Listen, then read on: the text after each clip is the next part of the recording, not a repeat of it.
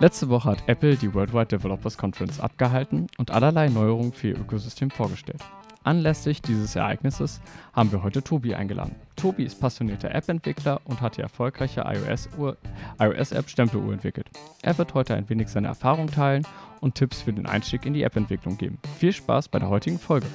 Ja, und äh, damit hallo und willkommen zu unserer neuen Folge. Hallo Tobi, hallo Simon. Hi. Ihr habt wahrscheinlich beide ganz gespannt die Worldwide Developers Conference auch verfolgt letzte Woche. Ähm, was wären so eure persönlichen Highlights? Puh, ähm, gute Frage.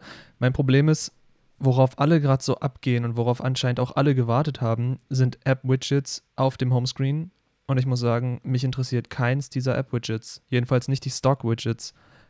Weil irgendwie, also die, die mich interessieren, habe ich eh in dieser linken Seite, da wo die Widgets vorher schon waren. Vielleicht bin ich auch zu eingefahren, was meinen Homebildschirm angeht. Das kann natürlich auch sein. Weil der ist bei mir auch eigentlich noch genauso gelayoutet, wie er damals quasi kam von Apple. Außer, dass ich so ein paar Apps deinstalliert habe, die ich nicht cool finde.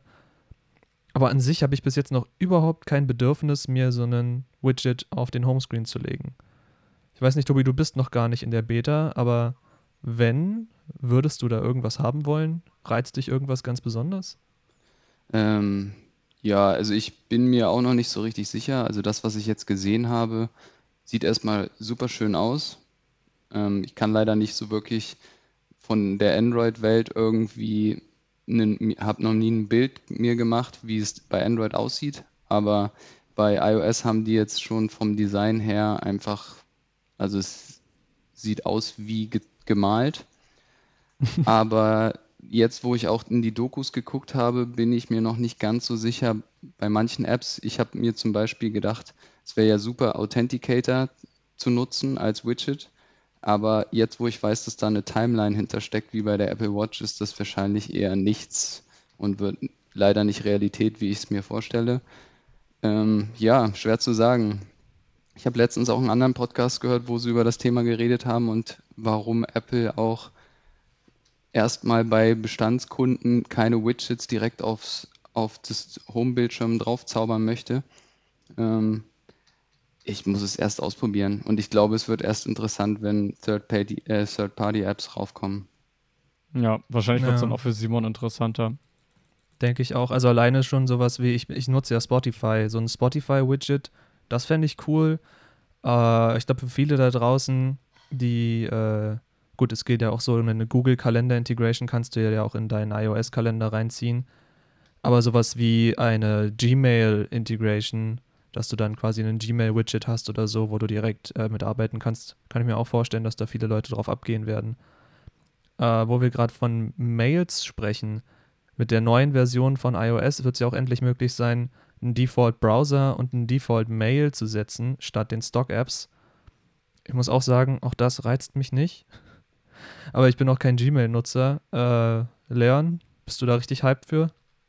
Ähm, was Gmail angeht, würde ich definitiv sagen, ja. Was einen Browser angeht, ähm, ist das eher uninteressant, dadurch, dass ja im Endeffekt der Chrome auf dem iOS einfach nur so ein ja, das ist eigentlich im Hintergrund ist es ja immer ein umgelabeltes Safari, oder? Wenn ich mich richtig entsinne. Und deshalb, also ich bleibe da eh immer Safari treu auf iOS und äh, jetzt auch keine Big News für mich in dem Sinne eigentlich. Ich schreibe auch Mails eigentlich immer nur am Rechner. Höchstens mal irgendeine Bestellung checken oder so, das mache ich dann auf dem Handy. Nee, aber ähm, ich würde nochmal zurück zu den Highlights kommen, weil Apple hat ja eine, echt eine ganz schön große Menge angekündigt, ähm, auch was Mac, äh, macOS angeht, ähm, was Apple Home Produkte angeht. Ähm, was war so dein Highlight, Tobi? Ähm, ich muss sagen, bei mir ist es tatsächlich die Zusammenlegung aller Betriebssysteme, was die Softwareentwicklung angeht. Ähm, manche haben es vielleicht nur nebenbei gesehen, wie in dem State of the Art Video er dieses Add Main über die Funktion oder über den View geschrieben hat. Ähm, wenn man mit vier Zeilen Code einen Texteditor für alle drei Betriebssysteme machen kann, das ist schon ein Highlight für mich als Entwickler natürlich. Aber auch der Prozessor. Ähm, wenn man überlegt, dass das iPad Pro heutzutage schon schneller oder in manchen Tasks besser ist als das MacBook Air, das neueste, dann kann man sich nur ausmalen, wie die großen Prozessoren auf ARM dann auch wirklich Power geben werden. Ja, also damit hat Apple definitiv die komplette ja, Rechnerarchitekturwelt erschüttert. Da könnte sich tatsächlich durch diese, diesen Druck, den Apple ja auch jetzt allgemein aufbaut, viel ändern. Ähm, ich hatte jetzt auch mitbekommen, dass dadurch auch die Entwicklung in der Cloud oder für die Cloud äh, sich verändern wird, weil dort auch immer mehr Server auf ähm, ARM-based-Prozessoren eingesetzt werden. Und äh, das würde dann natürlich wahrscheinlich auch ganz gut von der Entwicklung auf einem Apple-Gerät laufen. Aber ich schätze mal, das ist jetzt für viele Zuhörer schon eher ein bisschen uninteressant oder ein bisschen zu komplex. Um, ähm, du hast ja relativ viel Erfahrung mit der Apple-Entwicklung, äh, mit der ja, iOS-Entwicklung gemacht. Und äh, ja, aus dieser Perspektive her, ähm, meinst du, ist es jetzt für App-Entwickler oder für auch junge Einsteiger in die Thematik einfacher geworden durch äh, Neuerungen? Definitiv. Also Swift UI besonders und mit den Themen, die sie jetzt noch reingebracht haben, macht es einfach super für den Einstieg. Man muss sich überhaupt nicht mehr um Nebenläufigkeiten Gedanken machen. Also um da kurz drauf einzugehen, früher musste man ähnlich wie im HTML dauernd die Views selber managen, indem man Controller quasi schreiben musste. Die haben quasi aus diesem Model View Controller Konstrukt einfach mal den Controller komplett eliminiert. Apple macht das quasi alles unter der Haube. Wenn man so möchte, kann man sagen, die haben React.js geklont und besser gemacht. Und ich glaube, so einfach wie man jetzt Views zusammenklatschen kann und mit dem neuen Xcode sogar noch per Klick und Eigenschaften ändern, wie man es aus den alten lustigen Frontpage, Dreamweaver und sonstigen HTML-Editoren kannte, ähm, ist, ist glaube ich, noch nie einfacher gewesen, in die App-Entwicklung einzusteigen. Besonders, wo man jetzt nur noch eine Checkbox setzt, um die App auch noch auf dem Mac und auf dem iPad einfach releasen kann. Ähm, wir leben schon in einer guten Welt, was Entwicklung angeht. Ja, das finde ich ganz, eigentlich auch ganz interessant. Durch den Wechsel von den Apple-Prozessoren haben sie ja auch gezeigt, dass sie eben jetzt, wie du schon meintest, das äh, versammelte gemeinsame Betriebssystem so gesehen äh, oder die, die Struktur ein bisschen vereinheitlichen, dass es ja theoretisch ohne großen Aufwand möglich ist, iPad und iOS-Apps auch auf einem Mac laufen zu haben. Heißt das für dich als Entwickler von einer iOS-App, dass du darüber nachdenkst, durch diese Änderung das dann auch auf dem Mac anzubieten? Ja, da, da muss ich erstmal schauen. Also ich war vorhin in meinem Projekt, weil ich noch was machen musste, was den Import irgendwie zerschossen hat. Und ich habe den neuen Haken gesehen, der jetzt schon im Xcode 11 drin ist, einfach für macOS anbieten. Das scheint sogar auch mit Apps zu funktionieren, die gar nicht für iOS 14 optimiert sind. Aber man muss natürlich erstmal schauen, wie sieht das am Ende auf dem Mac aus. Also meine App zum Beispiel auf iPad ist ja eigentlich auch nicht wirklich optimiert und ich selber würde sie nie auf dem iPad nutzen. Es ging halt nur ein, relativ einfach mit Auto-Layout, die auch fürs iPad zu optimieren. Und bis auf ein paar Zeilen Code, die explizit fürs iPad sind, ist es halt Kinder, Kindergartenprogrammierung. Und mal schauen, wie es aussieht. Wenn das dann natürlich nur so ein kleines Fenster ist, dann würde ich eher Le Leuten empfehlen, es doch lieber auf dem iPad äh, auf dem iPhone anzuschauen. Hm. Kann ich ein Stück weit nachvollziehen, aber es ist dann nicht, äh, also einfacher für den Endbenutzer praktisch da die Entscheidungsgewalt zu haben, weil ich kann mir vorstellen, dass es halt auch ein paar User gibt, ähm, die halt ein Android-Telefon haben und halt einen, auf dem Mac arbeiten. Um, ähm, und da würdest du ja praktisch einfach nur deine ähm, Userbase ja eigentlich damit erweitern. Also Apple tut dir ja damit einen enormen Gefallen eigentlich ja auch als App-Entwickler, weil du ja auch nur fürs, äh, du äh, entwickelst ja auch nur fürs Apple-Ökosystem. Das heißt, für dich erschließt sich ja eigentlich eine komplett neue Nutzergruppe. Das stimmt. Und ich denke mal, bei einer neuen App würde ich jetzt auch ganz anders starten und auch viel Stock von Apple mitnehmen, ob das jetzt iCloud Sync ist, was in iOS 13 nur noch ein Button ist beim, äh, beim Projekt erstellen. Aber die Frage ist immer noch, was macht deine App? Und meine App war standardmäßig dafür gedacht, per Ort einzustempeln. Jetzt kann man es in Frage stellen, ob ich mein MacBook irgendwo mit hinnehme und dann über Ortserkennung das MacBook sich in die Stempeluhr einstempelt. Ähm, aber dennoch wollen ja viele Leute auch auf dem Mac ihre Daten sehen. Also ich denke mal, da würde ich mit meinen Ansprüchen eher eine optimiertere App liefern in Zukunft. Aber ja, wenn man eine kleinere App macht, keine Ahnung, mit 1, 2 Views, mit Tabellen und, und äh, Detailview, kann ich mir durchaus vorstellen, dass man da dieses Stock-Geschichte nutzt und einfach die macOS-App genauso wie die iPhone-App macht. Wir haben jetzt. Ich kann mir auch vorstellen, sorry Leon, äh, ich kann mir auch vorstellen, dass es ähm, auf dem Mac cool wäre, wenn du, weiß nicht, so eine Art Widget hättest, wo du dann sagen kannst, jetzt habe ich mit Arbeiten angefangen, dass du quasi ja dem Konzept deiner eigentlichen App ein bisschen entgegenläufst, aber komplett die Ordnungsgeschichte ignorierst und quasi einfach nur sagst, ich fange jetzt an, jetzt höre ich auf, bitte speichern. Kann ich mir auch vorstellen, dass es dafür wahrscheinlich einen Markt gibt. Äh, aber das nur so noch als kurzer Zwischenruf. Und äh, jetzt darf Leon. Ja, ich wollte ähm, eigentlich mal einhaken. Du, deine App ist ja jetzt schon eine Weile lang draußen, seit 2015, 15. genau. Das ist jetzt äh, gut fünf Jahre her. Ähm, wie bist du äh, darauf gekommen, für iOS zu entwickeln? Du kommst ja ursprünglich aus der Webentwicklung. Ähm, wie ist, bist du da reingerutscht, das jetzt praktisch mehr oder weniger als Hobby zu machen? Ja, ist eigentlich eine ganz lustige Geschichte. Wir haben bei der Arbeit ja diese tolle Stempeluhr, wo man seinen Chip dran halten muss. Und immer wenn man das vergessen hat, musste man halt sich aus den Fingern saugen, wann man eingestempelt oder ausgestempelt hat. Und so entstand einfach so mehr oder weniger ein Drang und als auch vor allen Dingen die iOS-App, die ich vorher zum nebenher Stempeln benutzt habe, um meine Zeiten im Auge zu behalten, irgendwann nicht mehr optimiert wurde für neue iOS-Systeme, habe ich einfach selber eine gebaut und dachte, es wäre ja auch cool, wenn man per Standort direkt die Zeit ein- und ausstempelt, dann brauche ich gar nicht mehr in die App gehen. Und falls ich dann mal bei der Arbeit vergesse zu stempeln, kann ich einfach nachschauen. Und so hat sich das mehr oder weniger gegeben. Arbeitskollegen wollten die App dann auch nutzen. Und irgendwann dachte ich, ich stelle sie mal in den App Store. Und so ging das halt seinen Gang. Und ein bisschen habe ich mich dann von Web zu App-Entwicklung entwickelt, weil ich gemerkt habe, wie viel Spaß es macht, im Ökosystem von Apple einfach zu programmieren. Es ist alles viel einfacher. Die Sprachen sind natürlich viel komplexer, aber auch einfacher gestrickt für Einsteiger. Ähm, macht einfach Spaß.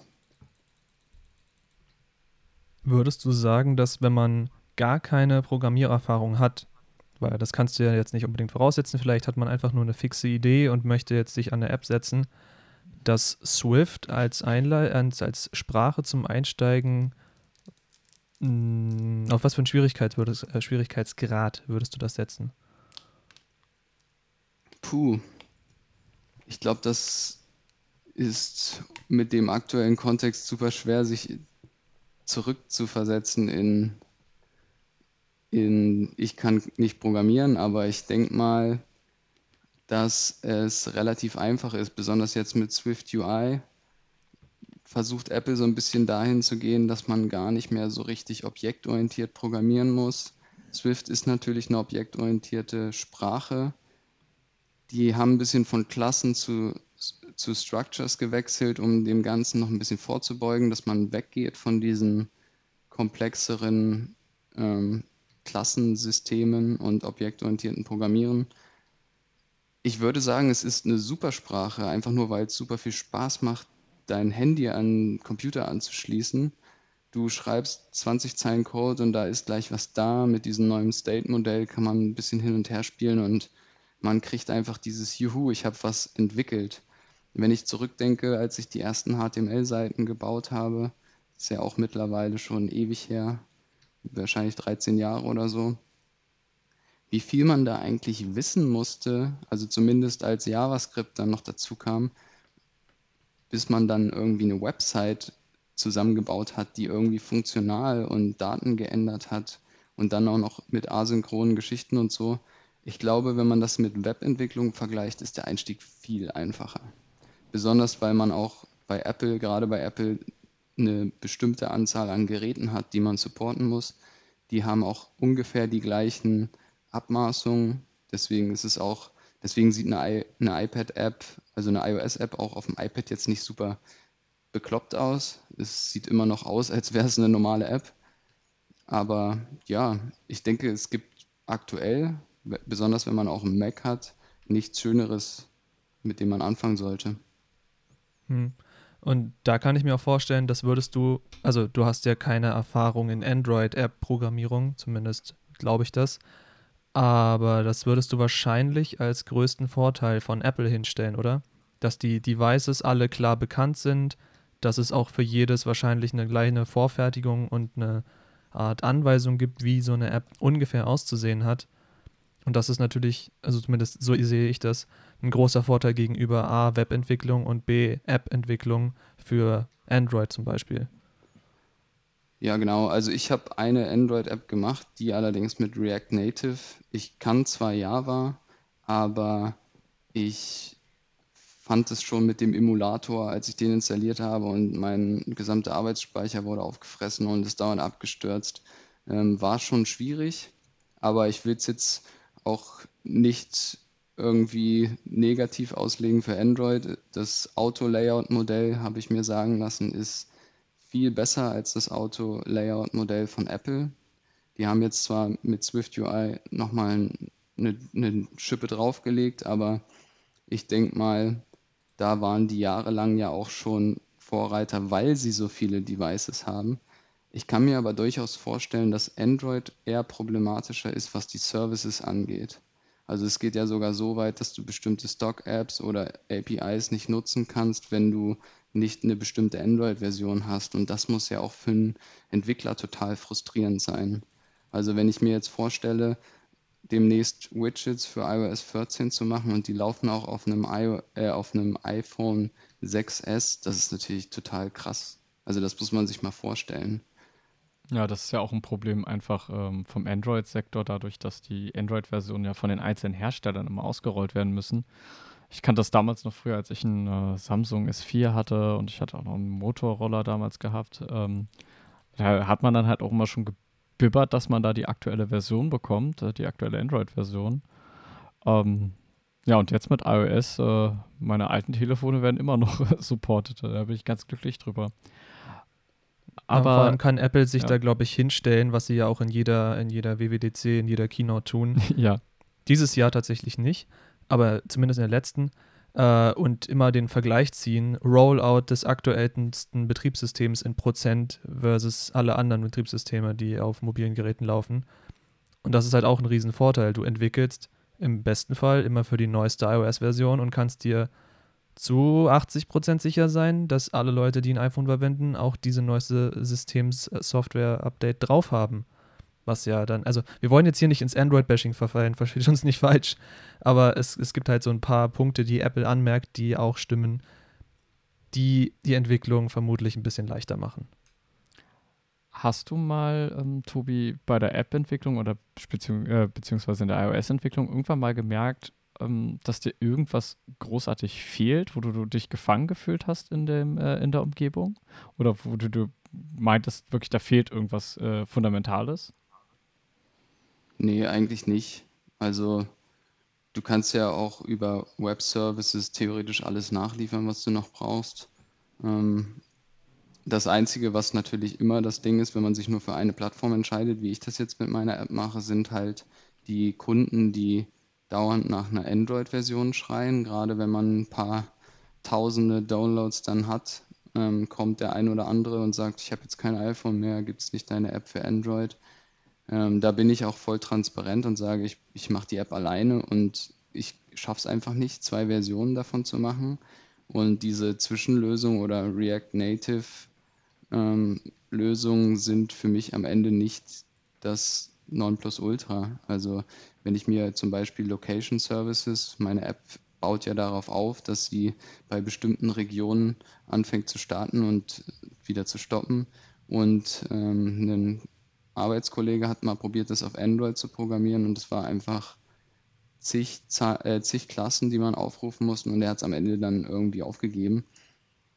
Ähm, ich glaube ganz im Gegenteil, die APIs werden immer einfacher.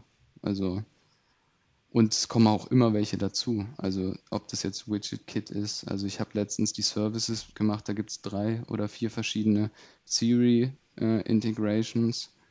Es gibt sowas wie Messenger, Messaging äh, Extensions. Also es kommt ja immer was dazu und letztendlich dadurch, dass sie das iPhone planen und auch immer weiterentwickeln und auch Hardware und Software, weiß ich nicht, was da fehlen könnte überhaupt. Ich würde jetzt glatt mal so ein bisschen spoilern, weil es zu unserem nächsten Thema passt. Und zwar arbeitest du ja gerade in so einem verschlossenen Kämmerchen an einer neuen App. Äh, und da würde ich glatt mal einsteigen wollen und fragen: Erstens, wenn ich eine neue App entwickeln will, brauche ich natürlich eine Ausgangsidee. Einfach mich nur hinzusetzen und irgendwelche Views zusammenzuschmeißen, wird wahrscheinlich in den wenigsten Fällen zum Erfolg führen. Aber wie gehst du das an, wenn du eine Idee hast? Wenn du irgendwie ein Problem findest oder eben einfach eine Idee hast, wie fängt dann dein Arbeitsprozess an? Äh, wie lange dauert es, bis du tatsächlich anfängst, dann in Xcode zu arbeiten? Setzt du dich erst hin, machst wirklich noch klassische Sketches? Hm, vielleicht lässt uns da so ein bisschen in deinen Prozess reinschauen.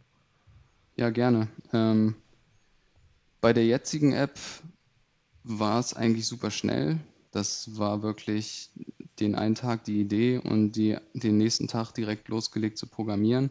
Es kommt natürlich immer auf die App an. Also vor zwei, drei Wochen hatte ich eine Idee auch für eine Geofencing-App, wo ich natürlich erstmal gestruggelt habe, macht man die nur fürs iPhone, wenn dann Leute zusammen mit ihren Freunden ähm, Geocaching oder ähnliches dann machen, müssten die dann nicht alle auf allen Plattformen auch mitmachen können oder sonst nicht, dass dann sowas noch anfängt wie, nee, die nutzen wir nicht, weil zwei Leute von unseren Kumpels haben, haben Android oder noch schlimmer, ihr mit Android werdet ausgeschlossen, ihr dürft nicht mitspielen. da muss man sich natürlich auch Gedanken machen. Aber ja, also manche werden dann verworfen, weil sie zu kompliziert sind. Also ich denke relativ viel drüber nach, wie ich es umsetzen würde. Und da fallen dann immer ein paar Funktionen raus. Ähm, und da würde ich dann schauen, was bleibt am Ende übrig. Ähm, wie du schon sagtest, es macht auf keinen Fall Sinn, einfach jetzt auf irgendeine Seite zu gehen und was nachzubauen. Klar, wenn man jetzt direkt einsteigt, eine To-Do-Liste zu bauen, ist immer gut.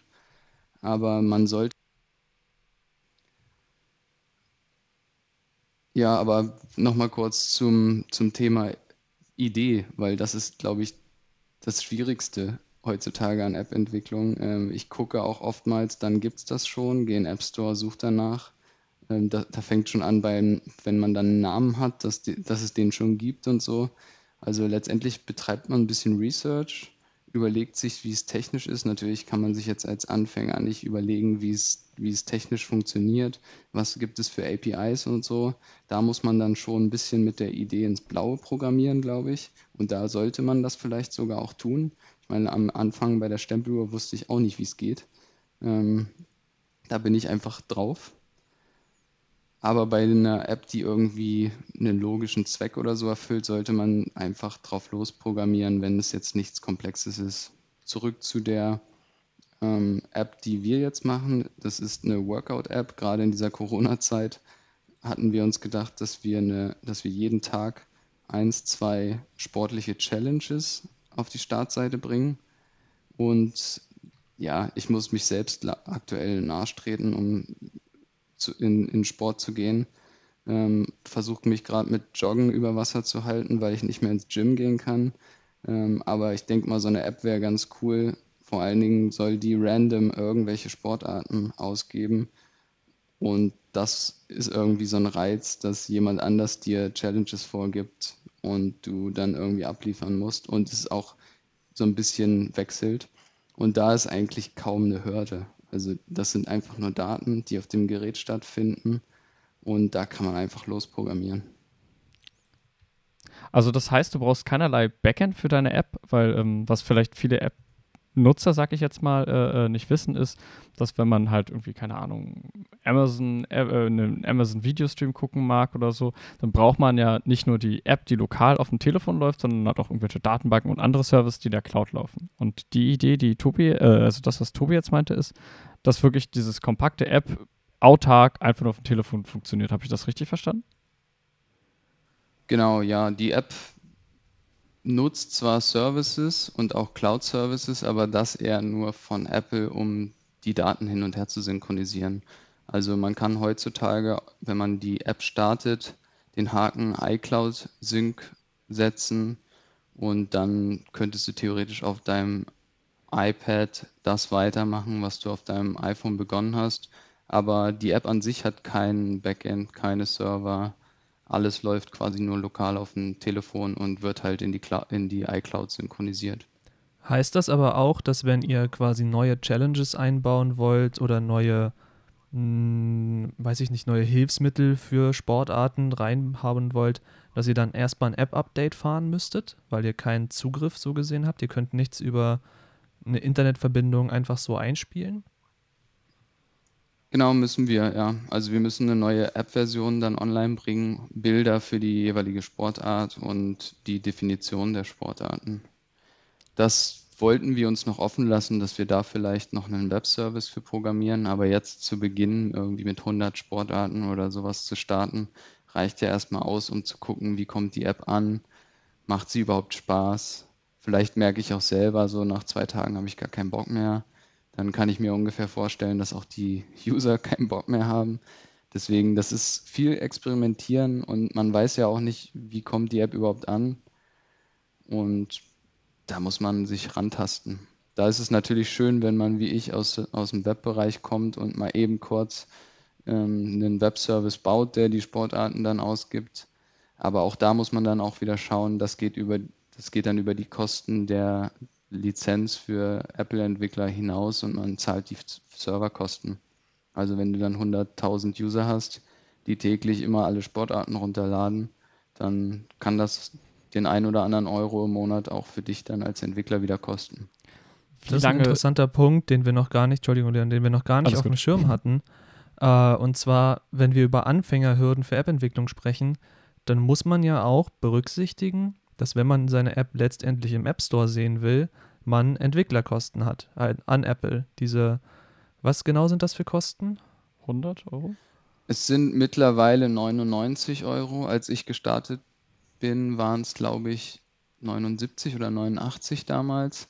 Man muss allerdings sagen, dass die Services natürlich immer mehr werden und dass auch die, ich sage jetzt mal, die Plattform ja auch wächst. Zum Beispiel habe ich nur eine Lizenz gehabt für iOS und jetzt legt Apple alles zusammen und sagt auch, alle Entwickler haben Zugriff auf alle Plattformen. Das heißt, ich muss mir jetzt nicht nochmal für macOS eine extra Lizenz holen. Ich kann direkt auf alle App Stores, ob das die Watch ist, das iPad oder macOS. Deswegen ist das eigentlich auch gerechtfertigt. Man hat viel Zugriff auf Resources und das ist eigentlich ganz gut.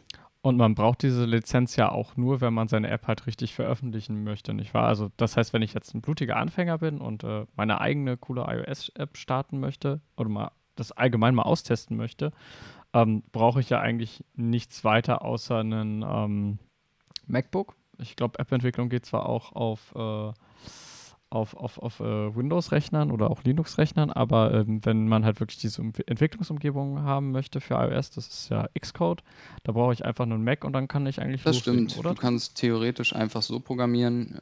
Da, die erste Hürde, wo du wahrscheinlich dann mit dem Kopf anstößt, ist, wenn du es auf dein Gerät übertragen möchtest. Dein Gerät muss quasi mit der ID bei Apple als Entwicklergerät zur Verfügung stehen. Hat auch ein bisschen rechtliche Gründe, falls du dir dein Gerät selber wie auch immer kaputt machst, dann bist du da auch, glaube ich, irgendwie versichert, wenn du nur Standard-APIs nutzt. Ähm, wenn du natürlich jetzt irgendeinen Schund mit deinem Hand, äh, Handy treibst, ohne irgendwie Apple-Entwickler bist und mit diesen APIs und den ihren Tools zu arbeiten, dann ist es natürlich deine Geschichte. Aber da wollen sie ein bisschen Schutz oder einen Riegel vorschieben. Ja, das ergibt schon Sinn. Ich glaube, das Einzige, was dann als Anfänger noch dir vielleicht schnell auf, auf die Füße fällt, ist ja, dass du äh, Apps, die du einfach so auf dein Handy schmeißt, für nur 90 Tage drauflaufen, nicht wahr? Die müssen dann ja quasi regelmäßig über Xcode erneuert werden. Ich glaube, das ist nicht der Fall. Ähm, wenn ich die selber draufschiebe, sind die so lange gültig wie die Zertifikate, die ich bei Apple habe. Das heißt prinzipiell meistens ein Jahr oder so. Mhm.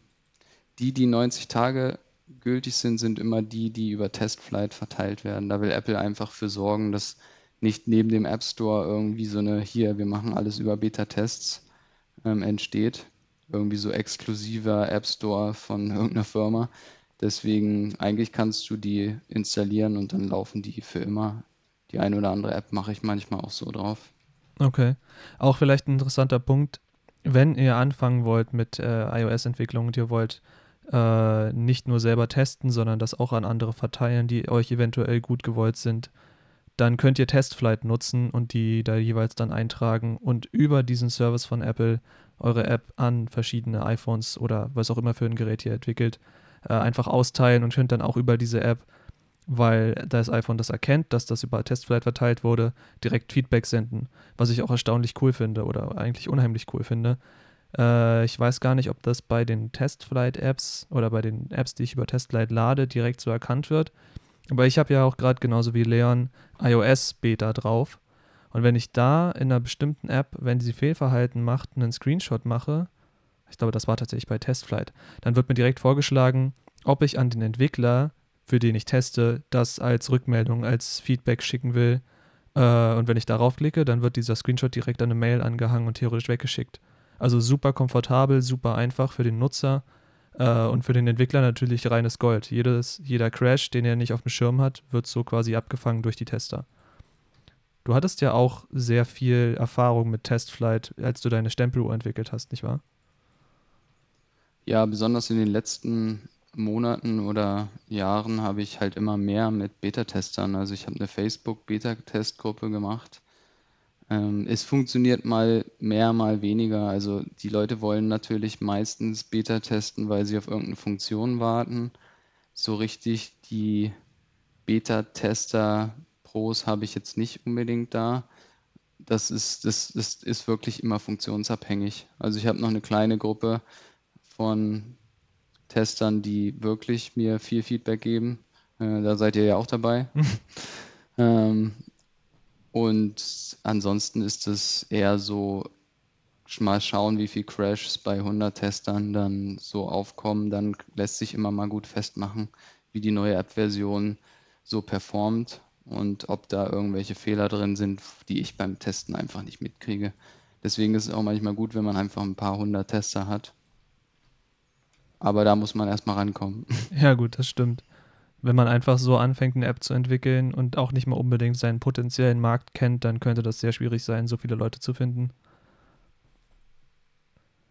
Aber mal abgesehen vom ganzen Testing, ich meine, das ist ja schon der nächste Schritt, wenn ich was programmiert habe. Äh, hast du irgendwelche Tipps für wirklich ganz, ganz, ganz blutige Anfänger? Ich meine, klar, ein MacBook haben, Xcode runterladen. Äh, du meintest auch schon eine To-Do-List-App zu bauen, ist ja auch so in der Webentwicklung auch ein klassischer Anfänger, klassisches Anfängerbeispiel. Äh, sonst von dir irgendwelche, weiß nicht, Hinweise in die richtige Richtung? Wo finde ich guten Beispielcode, wenn ich ihn nicht unbedingt von Apple direkt hole? Gibt es irgendwelche Foren oder, oder Gemeinschaften, wo ich mir Hilfe holen kann? Sowas in der Richtung. Ja, also was man sagen kann, ist, dass Apple 'n ganz schon 'n ganz schönen Schritt nach vorne gemacht hat, was Dokumentation und Getting Started Tutorials angeht. Also gerade für Swift UI würde ich fast sagen, soll man direkt bei Apple gucken, weil da einfach die aktualisieren das natürlich. Die haben auch einen Anspruch, dass es aktuell gehalten wird, um dieses Swift UI nach vorne zu bringen. Ansonsten, wenn man danach googelt, landet man andauernd auf Hacking with Swift. Das ist ganz cool. Da gibt es auch generell, da gibt es sogar auch die schreiben Bücher, die haben auch Courses, ähm, die sind echt tipptopp und haben auch echt zu jedem einzelnen kleinen Konstrukt in der Sprache, haben die zumindest einen Zweizeiler oder so, der das nochmal erklärt. Ich denke mal, die Entwickler-Doku, wenn man da erstmal irgendwie durch Googlen draufkommt, die kann man sich fast ganz sparen. Die ist nur relevant in Xcode, um mal zu gucken, was macht jetzt diese Funktion, was hat die für Parameter. Ansonsten ähm, würde ich mir die Sachen versuchen zu ergoogeln. Es ändert sich jetzt mittlerweile auch gerade, dass Swift so ein bisschen die Hauptsprache wird, wenn man bei Google sucht, was vorher nicht der Fall war. Also gerade bei ein paar Themen kam man immer wieder auf Objective-C-Code und wenn man den das erste Mal sieht, ohne jemals Objective-C gesehen zu haben, ähm, muss man fast brechen. Also deswegen kann man auch direkt bei Hacking with Swift oder bei Apple erstmal gucken. Und ich glaube, gerade wenn man mit Swift UI durchstartet, ist Apple da auf jeden Fall the way to go am Anfang. Hm. Was ich sagen muss, ich habe ja auch mal eine Zeit lang versucht, so ein bisschen die, die, die C äh, Fußspitzen mal in Swift und iOS-Entwicklung reinzuhalten. Dass normalerweise, wenn ich mir eine Programmiersprache oder einen Service anschaue, dann gucke ich mal bei, keine Ahnung, bei Udemy oder bei irgendwelchen Third-Party-Geschichten. Aber äh, bei Apple und Swift war das halt wirklich so, dass, dass Apple immer alles provided hat. Also wirklich, du kannst ja in Apple Bildung kannst du irgendwelche Stanford-Vorlesungen äh, dir anschauen ähm, für, selbst für Kinder kannst du dir ähm, hier dieses, ähm, wie heißt das nochmal? Code Playgrounds? Swift, Swift Playgrounds. Playgrounds. Genau, das gibt es ja jetzt auch für macOS. Vorher gab es das nur für iPads. Ähm, also da kannst du selbst Kinder an die Apple-Programmierung, sage ich jetzt mal, äh, ranführen. Also da ist äh, Apple wirklich so ziemlich der programmiereinsteigerfreundlichste äh, ja, Firma Organisa äh, slash Organisation, die mir so einfällt. Ja, denke ich auch. Also man kann auch nur in die Hände klatschen, wenn man sich die neuen Sessions anguckt von der WWDC. Also da kann man sich ja wirklich hinsetzen. Die sind total hochwertig produziert, teilweise mit Chefentwicklern von Apple, wo die sowas wie eine Sandwich-List ähm, vorbauen. Das ist schon cool gemacht. Richtet sich das an, an, auch an blutjunge Anfänger oder ist es dann eher so semi-Profi? Das ist schon Anfänger. Zeugs. Also da kann man wirklich auch sich hinsetzen, MacBook aufklappen, Xcode runterladen und einfach mal selber ausprobieren. Also die hantieren dann natürlich noch nicht mit komplexen Daten oder mit, mit Core Data. Die bauen sich da einzelne Structures auf für einen Sandwich mit einem Titel, mit einem Bild. Und dann bauen sie halt Listen und zeigen, wie man von Listenseiten auf, auf eine Detailseite gehen kann und so. Aber das ist total Wahnsinn, wie, wie man in diesen kurzen Zeit sieht, wie umfangreich Swift UI ist und wie einfach es für Entwickler ist. Also es gibt teilweise so Sachen wie Date Picker in der Liste, wo man wirklich früher mit einer mit einem UI Table View wirklich eine halbe Stunde gebraucht hat oder wenn man gerade das erste Mal das macht, saß man da zwei, drei Stunden, um es hinzukriegen, dass wenn man auf eine bestimmte Zelle in der Tabelle klickt, ein Date-Picker ankommt. Hi, Simon aus dem Editing hier. Äh, an dieser Stelle einen kurzen Disclaimer. Wir hatten während dieser Folge, während der Aufnahme teilweise wirklich starke technische Probleme. Äh, deswegen wird sich Tobis Tonspur gleich ein bisschen ändern. Er wird gleich ein bisschen anders klingen. Lasst euch davon aber nicht beirren. Die Infos sind genauso gut wie vorher. So, und jetzt zurück zur Folge. Und jetzt kann man das mit zwei Zeilen Code machen und Apple macht alles im Hintergrund und nach jedem, nachdem in welchem Betriebssystem du bist, äh, kriegst du halt was anderes angezeigt. Und das ist halt schon echt gut für Anfänger. Wie kann ich mir das vorstellen, was unterschiedliches angezeigt zu bekommen? Ich habe da kann mir das gerade nicht vorstellen, sorry. Naja, wenn du jetzt zum Beispiel unter Mac OS bist, dann kriegst du halt einfach so ein kleines Pop-up-Window mit einem Date-Picker drin ähm, ich glaube, bei iPad gibt es jetzt sogar in der Listenansicht einen richtigen Kalender, wo du das Datum auswählen kannst. Und bei iOS ist halt dieses bekannte, ich klicke drauf und dann kommt so ein Date Range Picker, äh, beziehungsweise nee, so ein, Teil, womit man drehen kann. Und da kann man halt das Datum auswählen. Und das ist halt schon echt cool, dass das jeweils zu dem Betriebssystem passt, was sie anzeigen. Na, und für dich als Entwickler ist es ja trotzdem einfach nur die gleiche Zeile Code, oder? Genau, Also ich mache nur Datepicker, ein Label, um das zu benennen und was dann als Aktion passieren soll und den Rest macht quasi Apple. Aber kann das nicht zu Komplikationen bei der UI führen? Dass dann irgendwie die, die, die, weil das ist ja unterschiedlich groß, oder? Genau deswegen macht Apple das ja selber im Hintergrund. Also du kannst es natürlich beeinflussen, aber wenn du jetzt einfach nur diese hm. Date-Picker oder Picker Sachen in Swift UI nutzt, dann sind die einfach fürs Betriebssystem optimiert. Und die sind sogar so schlau, dass wenn du innerhalb einer Liste bist, wird es anders dargestellt, als wenn du einfach nur jetzt einen Button hast, der dann einen, Tag, äh, einen Date-Picker ausführt. Also das ist sogar kontextbezogen, ändert Apple da das Design und es passt einfach immer. Also ich habe es jetzt zwei, drei Sachen ausprobiert und es passt. Also es gibt noch so ein paar Sachen, wo manchmal der Scroll-View ein bisschen hin und her springt, weil der Picker zum Beispiel, der öffnet eine neue Seite und dann musst du auf das Element klicken, was du auswählen willst. Und da springt es immer noch ein bisschen hin und her, aber an und für sich funktioniert es schon echt gut und es sieht halt einfach cool aus dann auf dem Betriebssystem. Meinst du, dass Apple da vielleicht den Entwicklern mittlerweile schon zu viel abnimmt? Oder meinst du, das ist genau richtig so und die Entwicklung ist gut? Apple versucht ja schon immer sehr konsistent mit allen Views zu werden. Also die finden es ja auch super, wenn du zum Beispiel einfach nur normale Tabellen, wie sie auch in den Einstellungen und so verwendest, auch in deiner App verwendest. Und ich glaube eher, dass das so ein bisschen was ist, du holst den Benutzer halt direkt ab. Also die wissen genau, was du mit der Ansicht meinst. Also wenn man jetzt sich kreativ ausleben will, kann man das ja immer noch machen. Dann kann man halt nicht die Stock-Apple-Sachen benutzen. Aber wenn man schnell eine App auf die Bahn bringen will und vielleicht auch noch Anfänger bei UI ist, sollte man auf die zurückgreifen, weil es einfach von der Programmierung her dir einiges abnimmt. Und ich glaube, gerade Anfänger sind ein bisschen überfordert, wenn sie einen eigenen Date-Picker oder so programmieren müssten Deswegen glaube ich ganz im Gegenteil, es hilft dir als Entwickler und du bist ja immer noch frei, was eigenes zu bauen. Meinst du, Apple wird irgendwann dazu übergehen, weil es irgendwie passt es gerade dazu, dass sie dazu übergehen, dass äh, jeder eine iOS-App entwickeln kann und man praktisch einfach nur noch irgendwelche Views mit irgendwie äh, Drag and Drop sich, zu, also seine App praktisch zusammenklickt von vorne bis hinten? Ähm, meinst du, in fünf Jahren, zehn Jahren ist das so der Standard? Also von der View-Perspektive glaube ich, ist es jetzt schon so.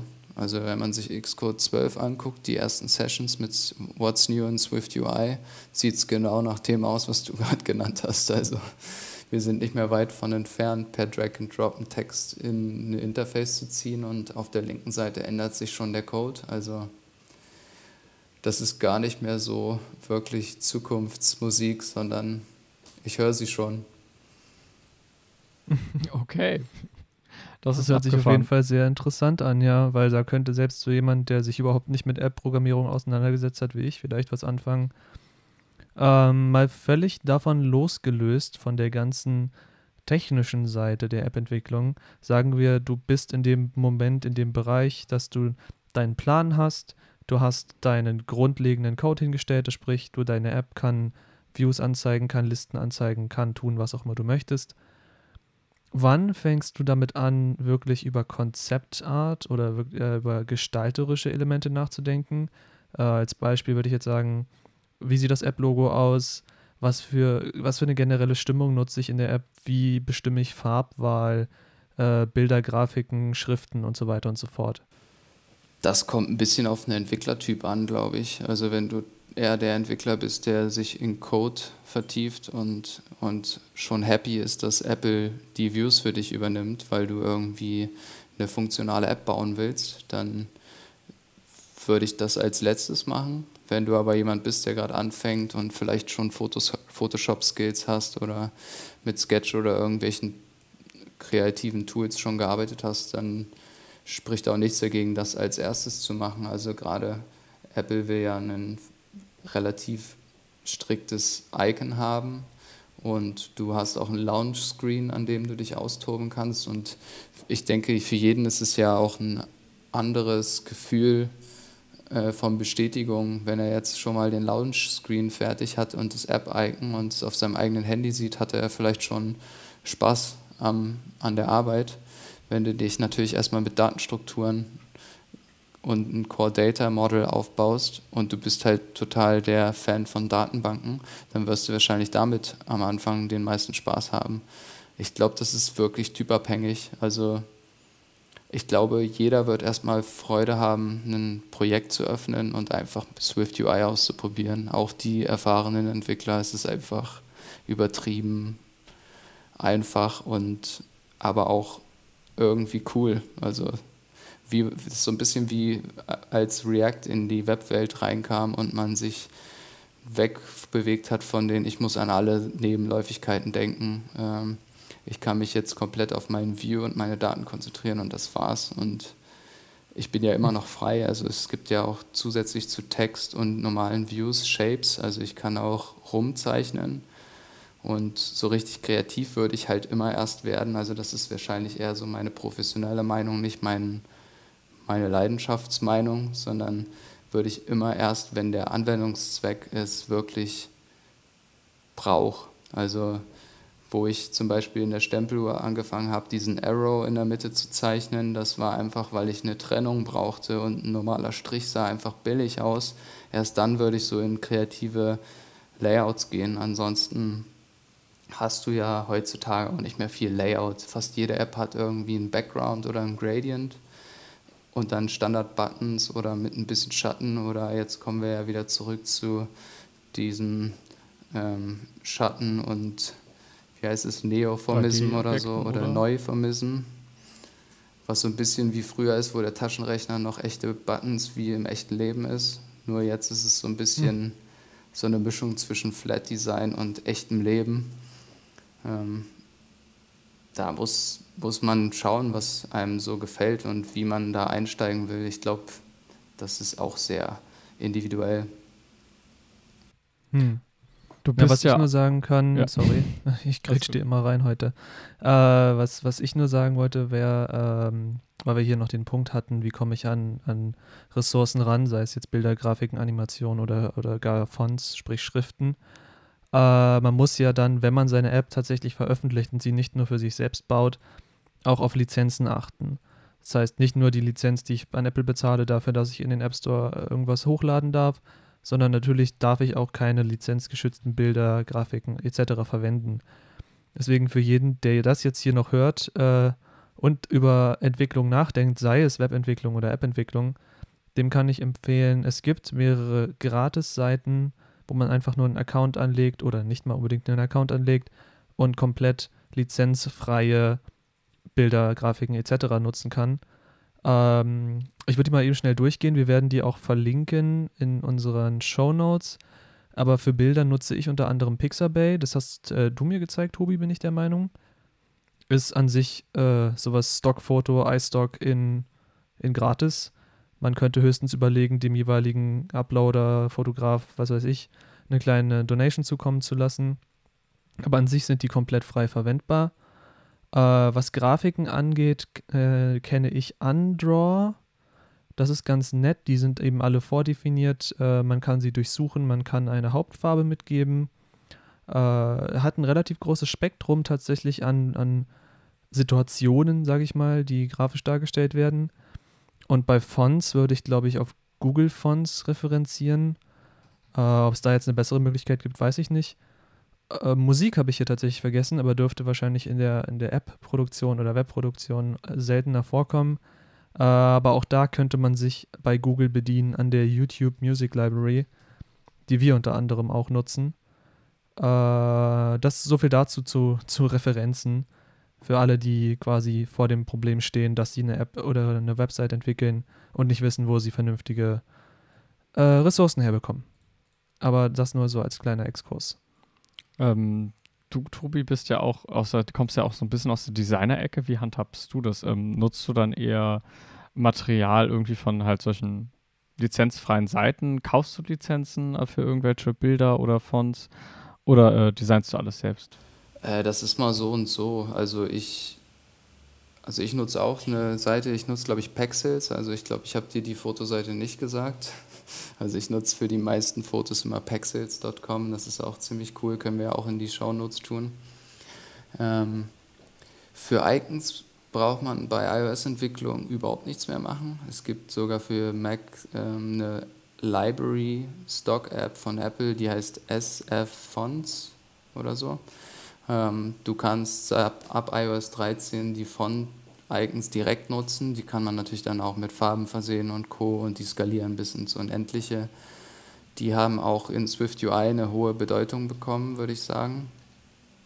Ähm, bei Animationen, wenn man jetzt zum Beispiel Lottie in iOS oder Android-Apps reinholt, lottifiles.com, glaube ich, ist es. Da kann man JSON-Files runterladen und die Animation über Airbnb Lottie einbinden. Das ist auf jeden Fall viel Spaß und da bin ich mir auch mal nicht zu so schade, welche zu kaufen. Also für die neue App, die wir jetzt gerade machen, habe ich eins, zwei gekauft. Ich glaube, die liegen bei 99 Cent oder so. Also das ist ja auch schon voll in Ordnung von denen, die das machen, dass die die so günstig anbieten. Also da denke ich gar nicht mehr drüber nach. Aber auch manchmal kaufe ich auch Stock-Images, wenn ich jetzt eins finde, was so geil ist, dass ich es brauche. Ähm, was ich vielleicht noch mal ganz kurz erwähnen könnte zu den Kosten. Also ich hab, wir haben ja vorhin gesagt 99 Euro. Das ist all inclusive. Das ist vielleicht jetzt nicht von jeder Mann gleich zu verstehen. Ähm, bei Google zahlt man 25 Dollar, glaube ich.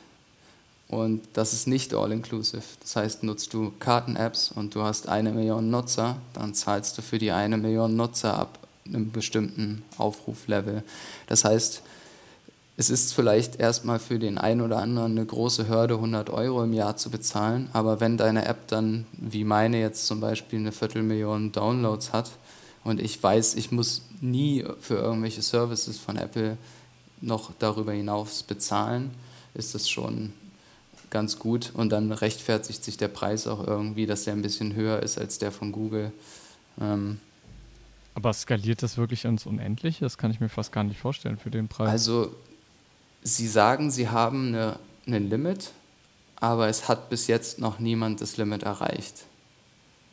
Ähm, ich habe auch mit Entwicklern, ich war bei so einer Entwicklerkonferenz eingeladen hier in Berlin, wo so Apple so eingeladen hat, glaube ich, da waren 30, 40 Entwickler, so Newcomers. Und da haben, war einer dabei, der, der hat mir erzählt, dass die die bestimmte Node-Anzahl beim Berechnung mal überstiegen haben und da hat Apple die sogar zur WWDC eingeladen, um mit denen darüber zu quatschen und dass die das da präsentieren. Aber er meinte, solche Sachen wie ähm, iCloud oder so, da sind die noch nie an die Grenzen gestoßen. Die machen sowas ähnliches wie Ancestry, diese Stammbaum-App.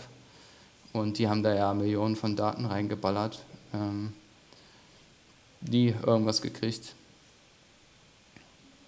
Ich glaube, es gibt ein bisschen bei, bei diesen Public Databases, da gibt es eine Begrenzung, weil sie halt nicht wollen, dass man da so viele Assets reinhaut, dass, dass man sich quasi den Webserver irgendwie spart. Aber ansonsten ist es all in.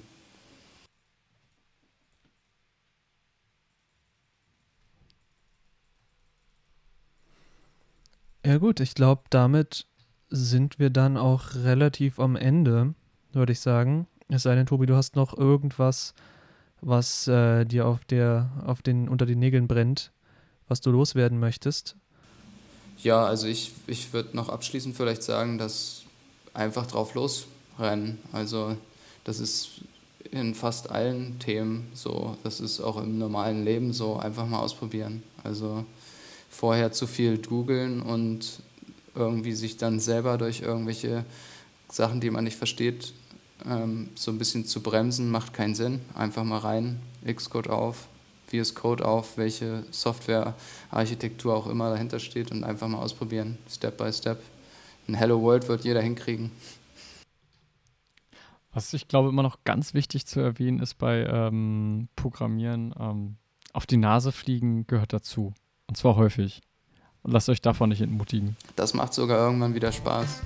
Wenn man zwei, drei Jahre nicht mehr auf die Nase gefallen ist, dass man dann wieder mal ähm, was ganz Neues lernt und sich wieder wie am Anfang fühlt.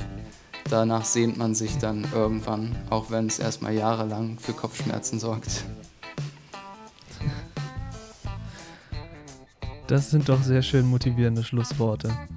Ähm, ja, dann würde ich sagen, danke, vielen Dank, Tobi, dass du dabei warst, dass du uns einen Einblick gegeben hast in die iOS-Welt oder generell in die Welt der App-Entwicklung. Äh, und für alle, die jetzt noch dabei sind, die sich bis, bis hierhin gehalten haben, bei denen wollen wir uns auch bedanken. Ähm, ja, und für alles Weitere sehen wir uns dann in der nächsten Podcast-Folge, wo wir auch wieder einen Gast haben. Man merkt, wir haben uns jetzt für jede Folge einen Gast reingeholt. Äh, ansonsten bleibt zu sagen, wie immer, checkt aus nerdrocks.de äh, und unseren YouTube-Kanal und unser Social Media. Vielen Dank an Leon und Tobi. Bis zum nächsten Mal. Ciao, ciao.